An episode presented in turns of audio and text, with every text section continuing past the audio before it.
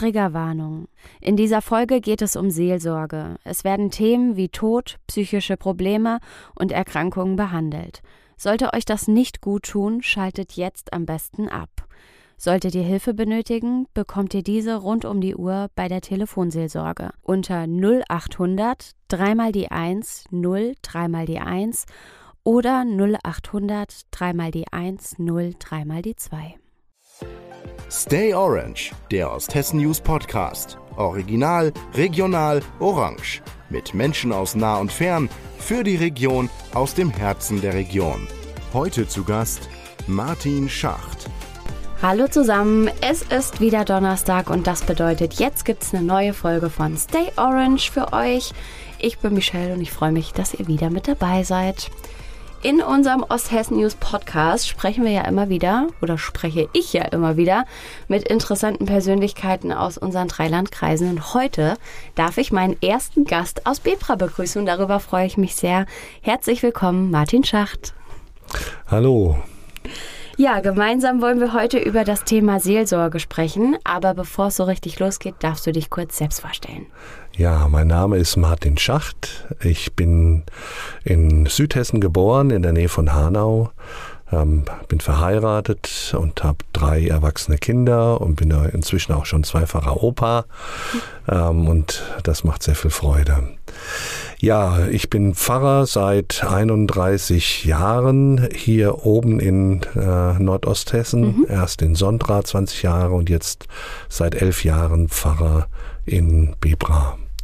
Wohne aber in einem kleinen Dorf namens Asmushausen, mhm. das fünf Kilometer von Bebra weg liegt. Wie bist du denn dann überhaupt nach Nordosthessen gekommen, wenn du eigentlich Tja. aus dem Rhein-Main-Gebiet stammst?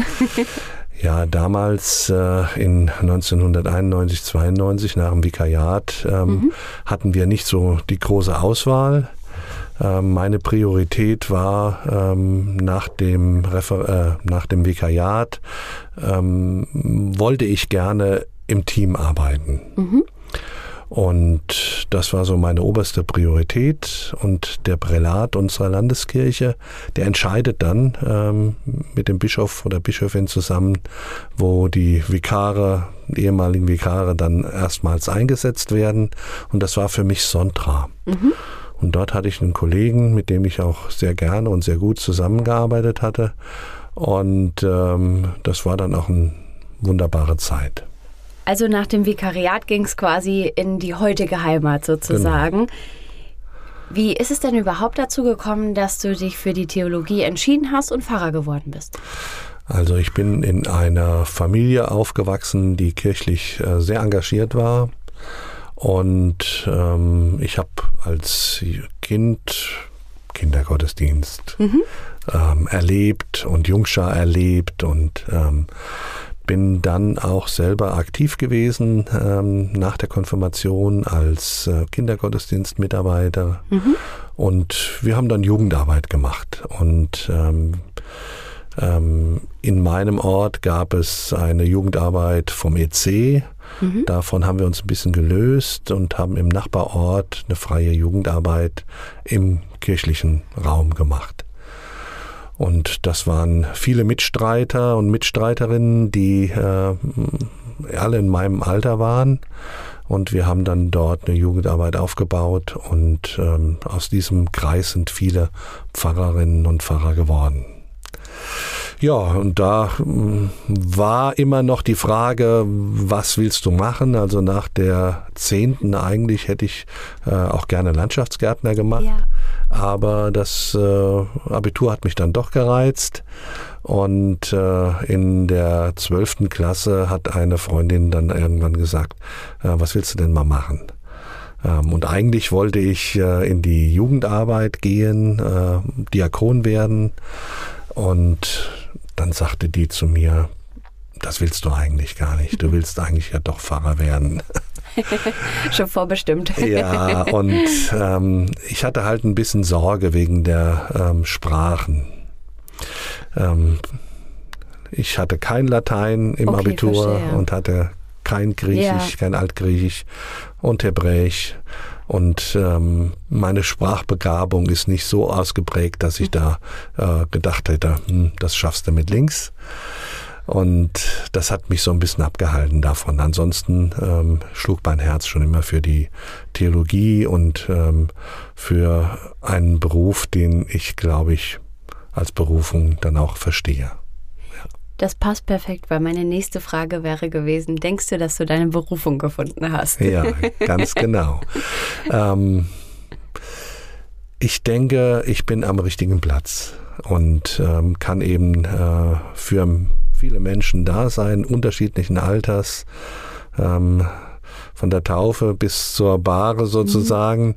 Mhm. Und ähm, Seelsorge spielte immer eine sehr wichtige Rolle in meinem äh, Leben und habe dann auch verschiedene Fortbildungen in dem mhm. Bereich gemacht, um einfach auf der Höhe der Zeit zu sein und auch für mich selber ähm, dann auch immer gut aus, aus so schwierigen äh, Situationen äh, wieder rauszukommen und, und mich nicht ähm, ähm, zu sehr davon einnehmen ja. zu lassen, ähm, weil das ja auch was sehr Belastendes sein kann. Gerade wenn man in Notfallsituationen irgendwo auftaucht und schlimme Erfahrungen eben mittragen muss. Ne? Das glaube ich. Um ganz bei den, den Anfängen der Seelsorge oder bei den Basics anzufangen.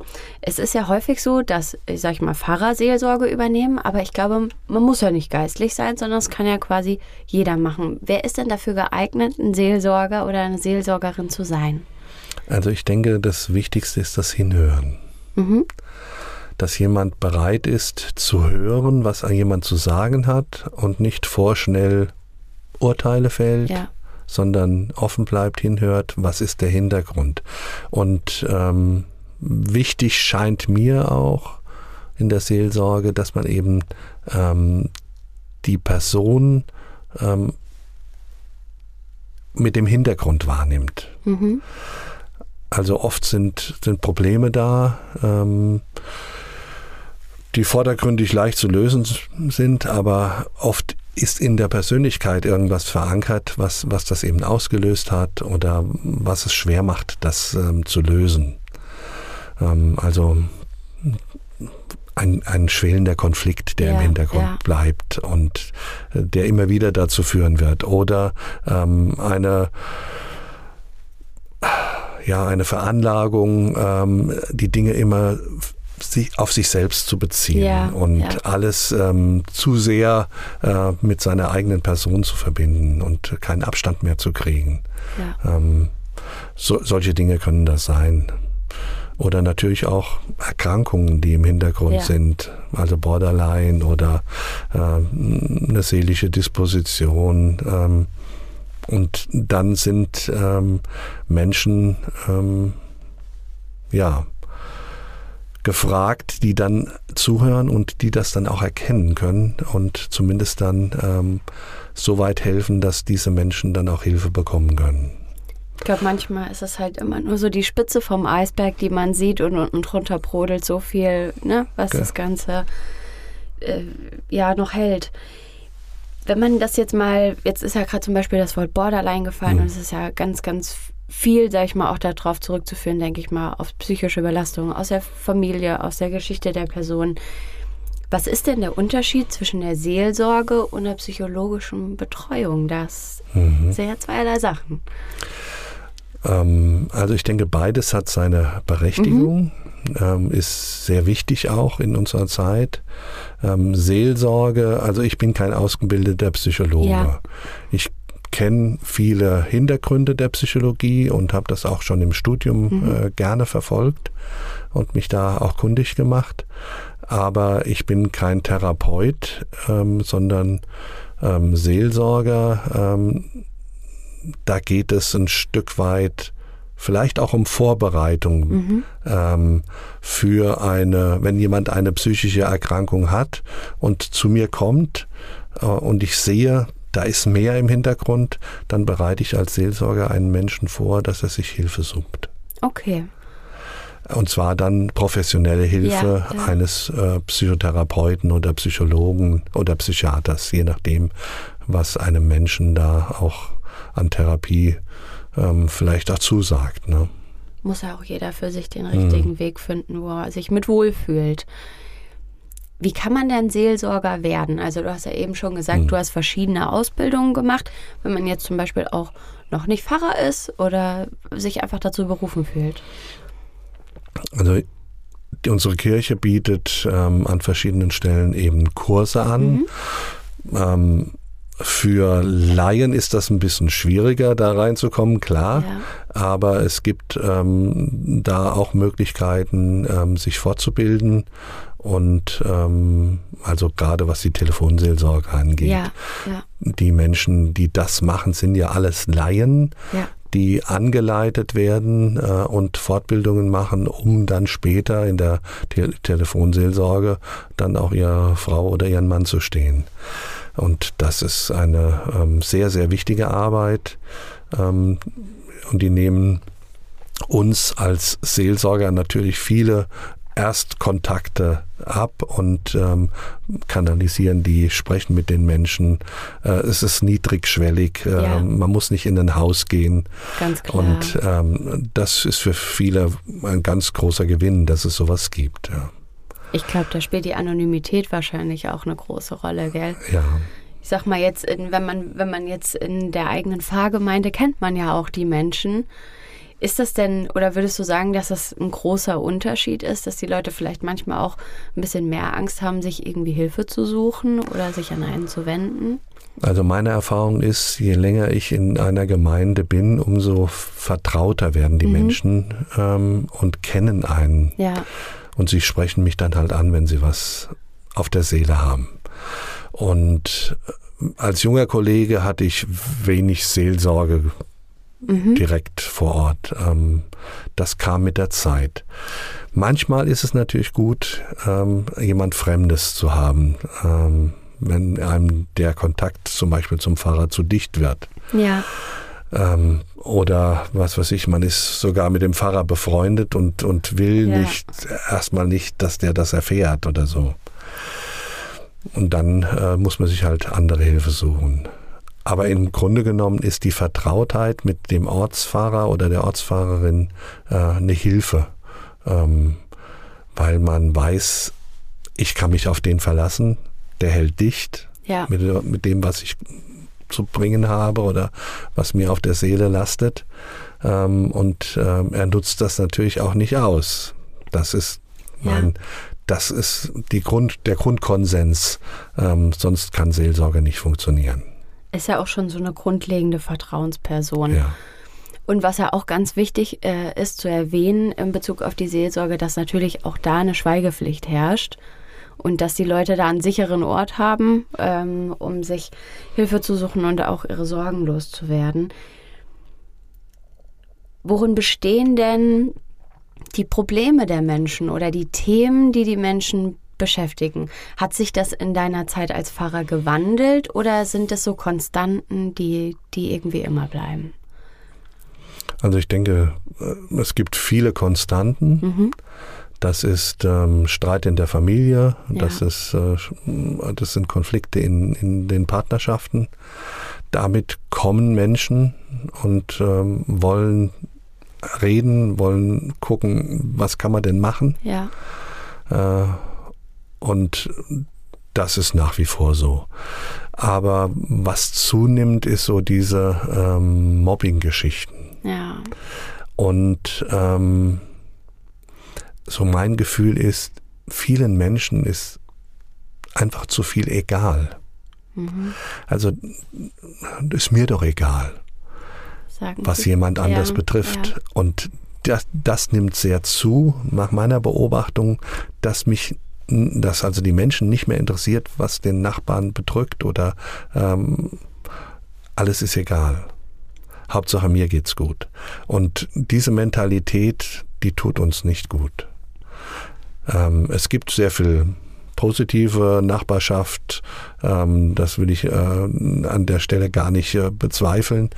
Aber ähm, also mir tut das weh, wenn ich dann so mitkriege, wenn, wenn Leuten alles egal ist. Sie, sie keine Meinung mehr haben, nur noch gucken, dass sie irgendwie für sich selber gut ja. sorgen. Und das ist ein Grundproblem. Und dadurch entstehen halt sehr viele ähm, Situationen der Einsamkeit. Ja. In einer Welt, die total vernetzt ist. Eigentlich schon. Ja, und dann sucht man sich eben ähm, die neuen Medien aus, dann kann man Freunde finden und wird halt auch oft ausgenutzt. Und das ist halt auch ein Problem, was äh, Jugendliche oft mitbringen, dass sie mit den Konflikten, die es dann in den neuen Medien gibt, nicht mehr zurechtkommen. Das ist ja auch nur alles Schein irgendwie. Ja. Also ja, und da auch überfordert sind mit, ja. äh, mit den Angeboten und bis hin äh, zu dem Suchtverhalten, das dann entstehen kann. Und das sind halt Dinge, mit denen ich dann auch konfrontiert werde, aber ähm, vor allem im, im Bereich von Konformantenarbeit ja. und ja. Da ist man natürlich ganz nah dran an dem Alter. Genau. Äh, wobei das auch nichts äh, mit dem Alter zu tun hat, mit den sozialen Medien. Ähm, gehe jetzt auf die 30 zu und das ist trotzdem ein ganz großes Thema, was mich selber auch sehr belastet und mhm. äh, wo ich auch selber jetzt so ein bisschen die Reißleine gezogen habe. Und das merkt man auch einfach gar nicht, dass man da auch schon richtig süchtig eigentlich mhm. danach ist und dass einem das nicht gut tut. Also mir geht das ja auch so. Ähm, ich spiele sehr gerne Skat. Früher ja. hatte ich meine Skatrunde, heute wird's ähm, wird's online gemacht. Mhm. Und ähm, ja, eigentlich schade. Sehr, sehr. Ja. Jetzt ist man ja quasi nicht nur in schwierigen Lebenslagen ähm, als Seelsorger für die Menschen da, sondern auch leider in Notfällen akut vor Ort. Und ähm, kann mir vorstellen, dass das ähm, nochmal eine ganz andere Hausnummer ist. Wie ist die Arbeit bei solchen Einsätzen für dich und wie häufig kommt vielleicht sowas auch vor? Ähm, ich wohne in einem Gebiet, wo keine Autobahn direkt vor ja. der Haustür ist. Ähm, Fahrer, die halt mit, mit Autobahnen oder ja. Autobahnkreuzen konfrontiert sind, die haben äh, mehr Einsätze als wir. Also ich habe im Jahr so zwischen drei und vier Einsätze kann das geben. Okay. Und ich habe im ganzen Jahr ähm, äh, sechs Wochen oder sieben Wochen Bereitschaft. Mhm. Und da sind wir zu dritt unterwegs. Also drei Leute sind ansprechbar.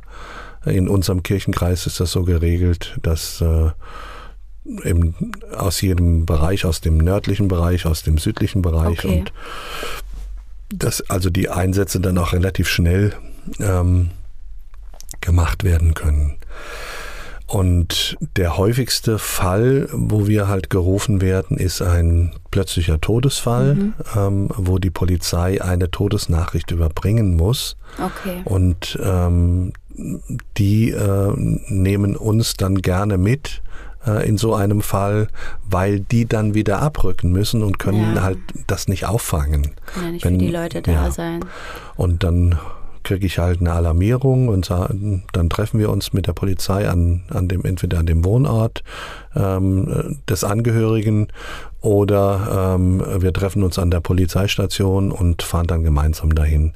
Und ich bleibe dann halt in so einem Fall da. Ja.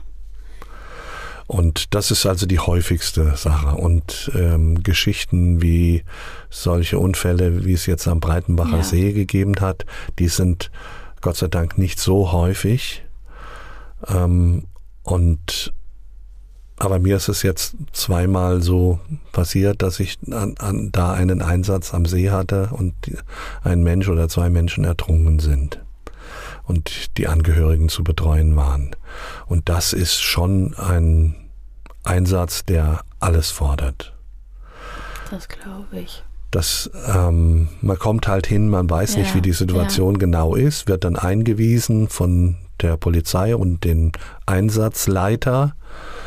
Und da gibt es einen Einsatzleiter in, in dem, in dem äh, äh, Feuerwehr- oder Polizeiwagen mhm. und äh, dann gibt es einen Einsatzleiter, der vor Ort koordiniert. Ja. Und so war das auch in Bebra jetzt bei dem Einsatz, äh, wo die zwei Jugendlichen umgekommen sind.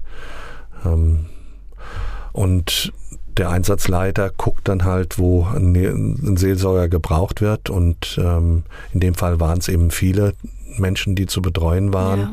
Und so waren dann bis zu acht ähm, wow. Seelsorger dann vor Ja, Ort. Ja. Und das hat äh, sehr gut geklappt, die Alarmierung, die Nachalarmierung, ähm, so dass wir mit genügend Personen da waren.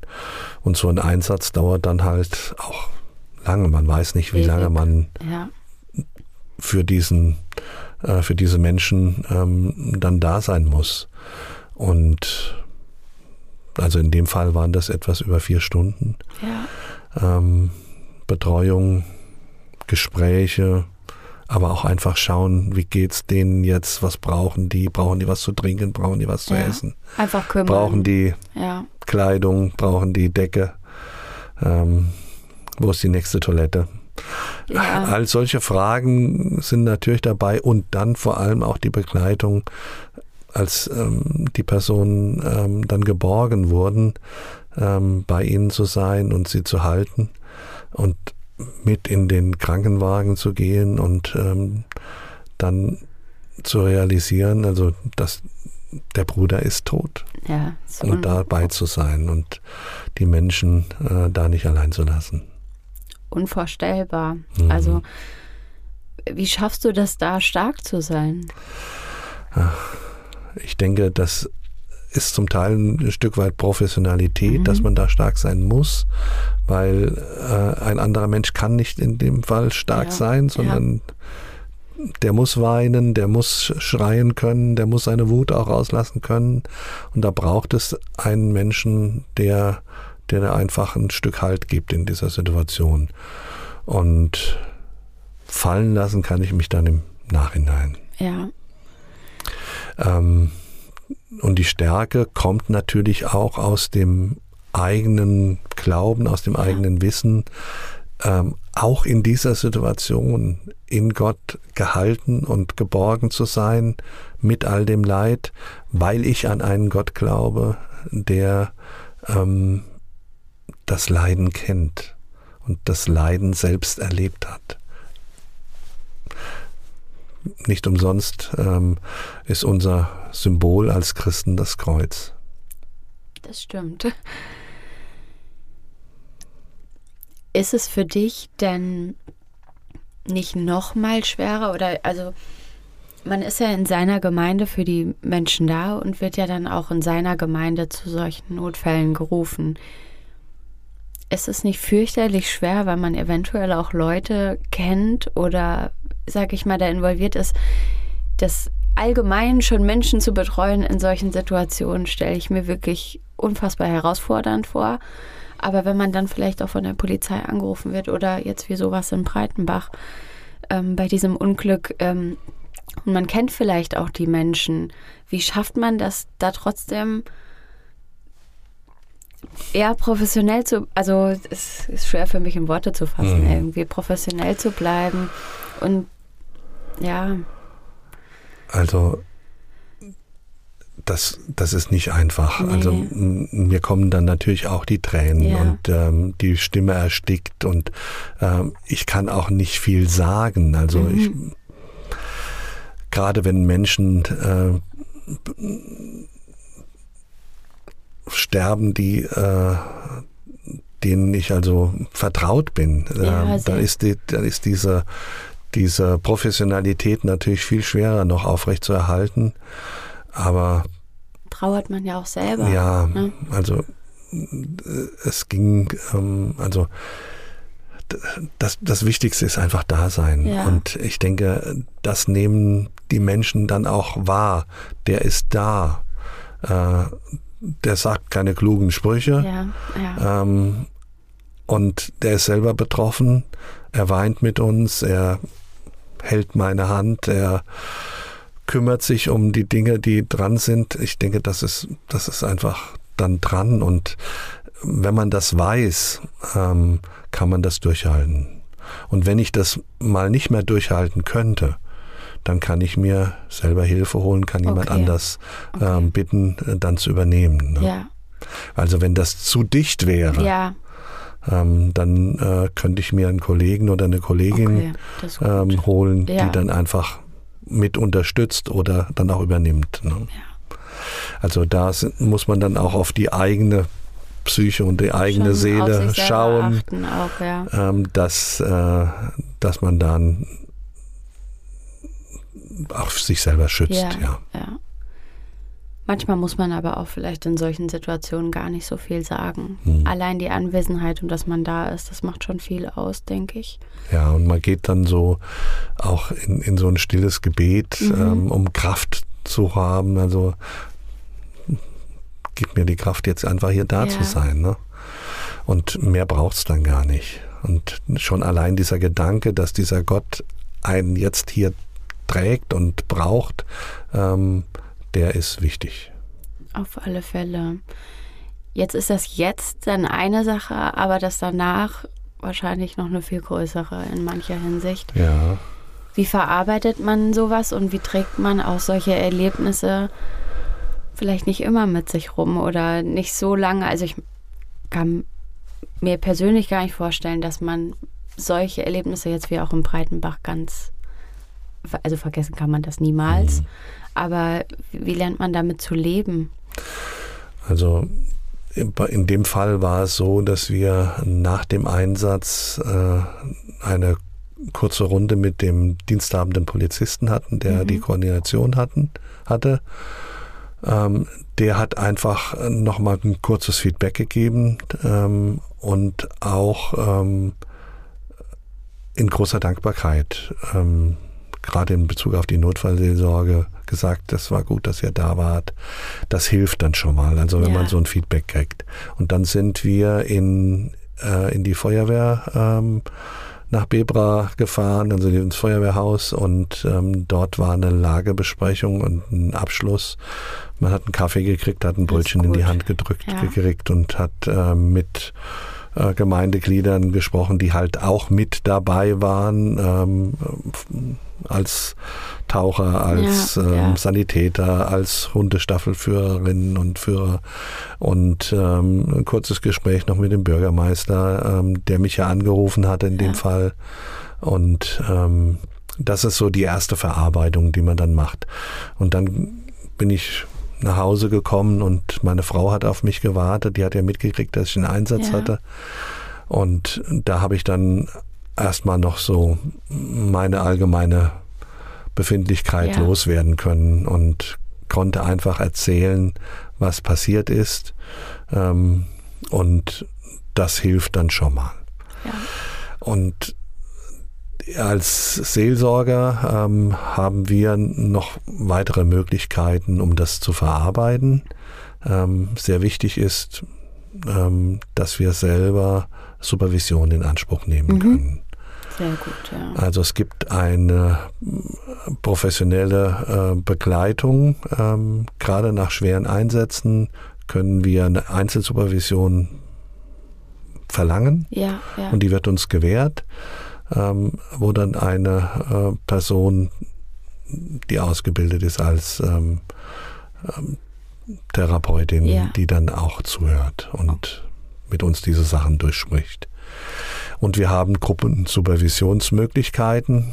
Ähm, ich bin also auch immer äh, in den letzten Jahrzehnten in der Supervision geblieben, weil mir das sehr wichtig ist, ähm, solche Einsätze ähm, oder solche Erlebnisse mit anderen zu teilen, die eben in der gleichen Profession sind und ähm, dann eben jemanden zu haben, der das ähm, als ausgebildeter äh, Supervisor dann auch begleitet. Ein weiterer Punkt der Verarbeitung ist dann, ähm, das aufzuschreiben. Ja, Also wir schreiben einen Bericht nach Einsätzen, okay. der geht dann an den, an den Leiter oder die Leiterin der Notfallseelsorge im Kirchenkreis und an den Kirchenkreis, ähm, an den Dekan. Mhm. Und etwas niederzuschreiben, was man erlebt hat, hilft. hilft auch schon. Sehr, Ja. sehr. Auf alle Fälle. Und ansonsten ähm, ist es einfach wichtig, dann äh, nach so einem Einsatz ähm, sich selber auch irgendwas Gutes zu tun. Also ich, ich weiß, also dann einfach in die Dusche zu gehen Ja. und ausgiebig zu duschen. Sowas Profanes. Ja, aber es ist ähm, ja super, wenn es ja. einem gut tut. Ja. Und wenn man sich damit ein bisschen erden kann, dann Genau. wieder. Und es ist schön, dass auch für die Seelsorger Sorge getragen wird. Ja. Das ist auch ganz wichtig. Jetzt sind es ja alles sehr, sehr schwere Faktoren, sag ich mal, ähm, der Seelsorge. Was würdest du denn aber sagen, was dir die Seelsorge gibt? Also das Wichtigste ist, die Nähe zu den Menschen ähm, herzustellen und das gibt mir natürlich auch was. Ja, Ähm, also für andere da sein zu können, ähm, ein Ohr zu bieten. Ich kann vielleicht nicht helfen, aber ich kann zumindest den Menschen so weit helfen, dass sie sich selber helfen. ja, Und wenn das gelingt, dann ist, ähm, dann ist viel gewonnen. Ähm, Ratschläge sind halt Schläge. Ne? Deswegen ähm, versuche ich in solchen Situationen keine Ratschläge, sondern ähm, ich versuche Menschen dahin zu bringen, dass sie für sich selber sorgen können. ja, Und ähm, Ideen liefere ich schon ähm, und versuche Menschen auf Hilfen aufmerksam zu machen. Wo kann ich mich hinwenden? ja, Also ein Beispiel äh, war ich ins Krankenhaus gerufen worden. Ähm, eine Frau, sehr schwer krank, bei klarem Verstand, die wollte gerne sterben, ja, weil einfach keine Lebensqualität mehr zurückkommen würde. Und mich mit ihr zu unterhalten und zu schauen, was es, was es für Möglichkeiten gibt, ähm, wie sie sterben kann ja, und in Frieden sterben kann. ja, Und ich habe ihr halt die Möglichkeiten aufgezählt, also sie sollte mit ihren Familienangehörigen ähm, äh, über die Dinge sprechen, die noch anstehen, habe sie gefragt, gibt es offene Sachen, ähm, die noch zu klären sind. Ähm, ich habe ihr ähm, die Möglichkeiten im Krankenhaus aufgezeigt, ähm, dass es eben ähm, ein Hospiz gibt, wo an das man sich wenden kann. Da ist sie dann letztlich Ja. auch hingegangen und ist dort gestorben. Und ähm, dass es den psychosozialen Dienst gibt, ähm, und wie mache ich das mit den Medikamenten, die ich habe und die ich vielleicht nicht mehr nehmen will?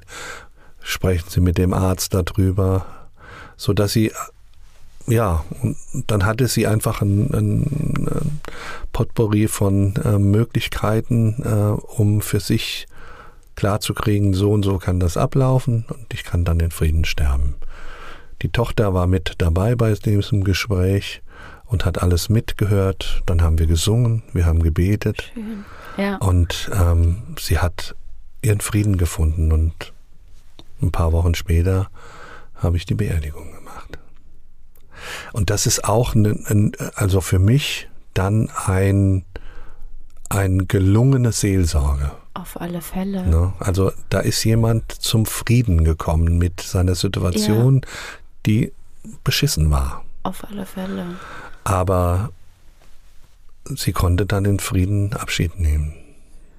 Für mich fühlt sich die Seelsorge jetzt so während dem Gespräch irgendwie an wie so ein, wie eine Art roter Faden, an dem man sich in, Sor an, in Sorgensituationen oder Notlagen irgendwie langhangeln kann. So, ein, so eine kleine Leitlinie, die einem irgendwie vielleicht den Weg weist, da rauszukommen selber auch. Ich denke, Seelsorge ist eben ein niedrigschwelliges Angebot, ähm, wenn man in einer Lebenslage ist und einfach nicht genau weiß, wo, wo geht's lang, Ja, wie genau, komme ich weiter. genau. Und da, da ist das ein, gute, äh, ein gutes Bild, was du gebrauchst. Ähm, ich kann praktisch den roten Faden wieder finden für Ja, mein Leben. Genau, ne? man ja, kann ihn ja selber zurückfinden Ja. und kriegt vielleicht einfach so ein paar Anleitungen, Ja, wie der Weg aussehen könnte. Und dann kann man selber entscheiden, wo der Faden langläuft, genau. sozusagen. Das ist ein gutes Bild, ja. Was könnte man denn jetzt tun, wenn man sich vielleicht jetzt dazu berufen fühlt, ähm, in die Seelsorge zu gehen? Vielleicht so ein erster Schritt, wenn jemand jetzt vielleicht hier zugehört hat und hat sich gedacht, oh, ich glaube, das wäre genau das Richtige für mich. Man kann sich an seinen Ortsfahrer, an seine Ortsfahrerin mhm. wenden und sagen, ich habe Interesse, ähm, ähm, auch in der Seelsorge aktiv zu sein, ähm, für andere Menschen ja. da zu sein. Und dann einfach schauen auf dem Markt, was gibt es für Möglichkeiten, dass ich ähm, mich ein Stück weit ausbilden lassen ja. kann. Denn ohne Ausbildung, äh, glaube ich, Nee, nur klar, intuitiv. Genau. Ähm, klar gibt es Menschen, die äh, intuitiv das richtig machen, aber das würde ich also. Ein bisschen Handwerkszeug. Ja, ein bisschen Handwerkszeug sollte man lernen. Auf hm. alle Fälle. Lieber Martin, vielen Dank, dass du uns heute so einen tiefen Einblick in deine Arbeit als Pfarrer und Seelsorger gegeben hast ein wichtiger Pfeiler der Menschlichkeit, könnte man so sagen. Und ähm, ich hoffe, dass sich vielleicht der ein oder andere inspiriert fühlt, mehr auf seine Mitmenschen zu achten und nicht nur bei sich selbst zu sein, sondern vielleicht auch mal den Blick ein bisschen weiterschweifen zu lassen und für andere da zu sein. Vielen Dank, dass du heute extra nach Fulda gekommen bist. Ja, ich bedanke mich auch ähm, und ähm, wünsche allen, die zuhören, ähm, dass sie auf ihre Seele acht geben und äh, wenn irgendwas äh, sie bedrückt, äh, wenn sie eine Not spüren, dass sie äh, nicht zögern, äh, einen Seelsorger, eine Seelsorgerin aufzusuchen. Da kann man sofort hin und muss nicht drei oder vier Monate warten, bis man einen Termin kriegt. Das klingt gut. Vielen, vielen Dank. Ja, wir sind mal wieder am Ende unserer Folge angekommen und verabschieden uns von euch. Eine neue, die gibt's wie immer nächste Woche Donnerstag. Bis dahin wünschen wir euch eine schöne Zeit und passt gut auf euch auf. Macht's gut.